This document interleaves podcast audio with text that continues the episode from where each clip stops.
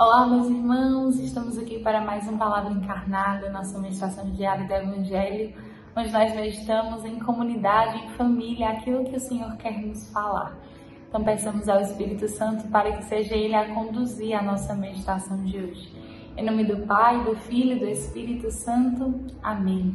Vinde, Espírito Santo, enchei os corações dos vossos fiéis e acendei neles o fogo do vosso amor. Enviai, Senhor, o vosso Espírito, e tudo será criado, e renovareis a face da terra. Oremos, ó Deus, que instruíste os corações dos vossos fiéis, com a luz do Espírito Santo, fazei que apreciemos retamente todas as coisas, segundo o mesmo Espírito, e gozemos sempre de suas consolações. Por Cristo, Senhor nosso. Amém. O Evangelho está em São Mateus, capítulo 9, versículo 14 ao 15. Naquele tempo, os discípulos de João aproximaram-se de Jesus e perguntaram: Por que razão nós, os fariseus, praticamos jejuns, mas os seus discípulos não? Disse-lhe Jesus: Por acaso os amigos do noivo podem estar de luto enquanto o noivo está com eles? Dias virão em que o noivo será tirado do meio deles. Então, sim, eles jejuarão. Palavra da salvação, glória a vós, Senhor. Meus irmãos, nesse início da quaresma, nós queremos pedir para que o Senhor nos faça de fato voltar ao essencial, para que o silêncio desse deserto quaresmal nos faça retornar à essência, ao mais íntimo do nosso interior, onde está a nossa essência. Hoje o Evangelho nos fala sobre o jejum mas os discípulos de João Batista encontram muito provavelmente os discípulos de Jesus e Jesus em uma boa refeição ali na casa de Mateus e questionam Jesus: por que vocês não fazem jejum? Mas era o jejum ali antigo, da lei pela lei. E Jesus, com muita calma, com muito cuidado, fala: pode-se fazer jejum, estar de luto quando o noivo se está com ele? Mas chegará o dia em que o noivo será tirado do meio deles e aí sim eles jejuarão. E sim, o noivo foi tirado, mas, mas o noivo deu a vida por nós. O coração deste noivo foi transpassado e derramou cada gota de amor por cada um de nós. E por isso nós somos chamados a também nos unirmos a essa dor de amor não mais como o jejum anterior, não mais um jejum da lei pela lei, mas um jejum que se une profundamente à dor de amor, e uma dor que na verdade se transforma em amor. É um amor que quer participar de todos os mistérios da vida de Jesus, porque muito ama o mistério da morte e da ressurreição de Jesus, da dor e da alegria de Jesus.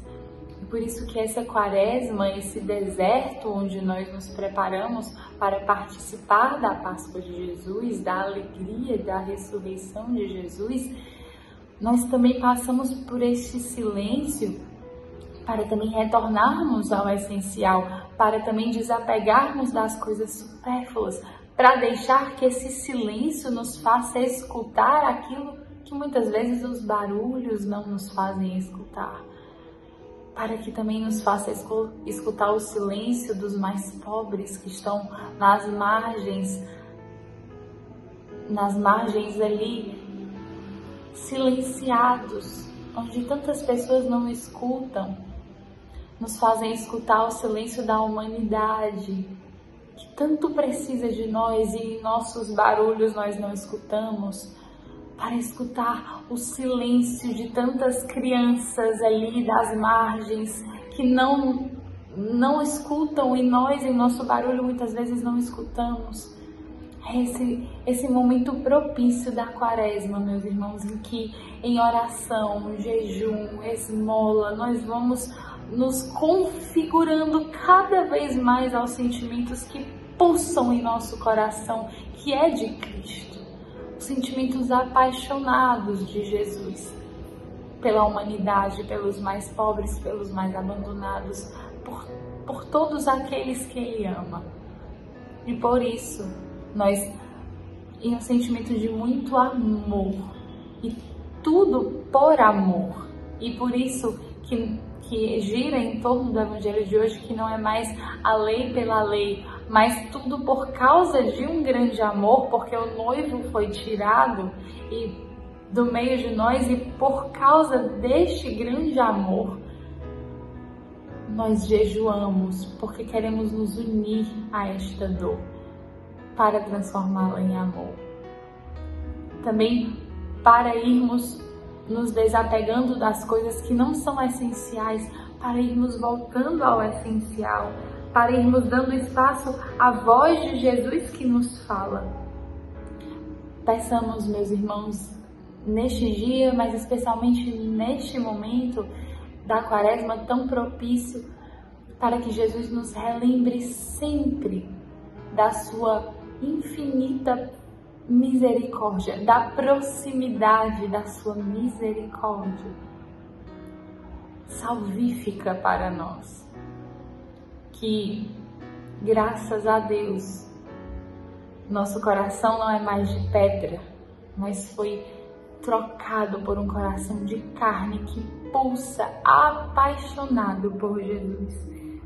Lembremos-nos da gratuidade da salvação e que isso nos faça relembrar sempre mais, sempre mais, que Deus é um Deus de perto que se abaixa, que se inclina. E peçamos que nesta quaresma de fato saibamos viver com o seu olhar de misericórdia, de compaixão e de muito amor aquilo que ele nos propõe.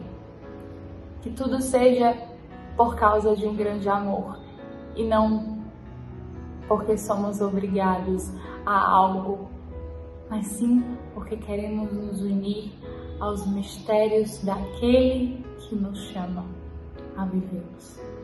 Ave Maria, cheia de graça, o Senhor é convosco. Bendita sois vós entre as mulheres, bendito é o fruto do vosso ventre, Jesus. Santa Maria, Mãe de Deus, rogai por nós, pecadores, agora e na hora de nossa morte. Amém. Em nome do Pai, do Filho e do Espírito Santo. Amém.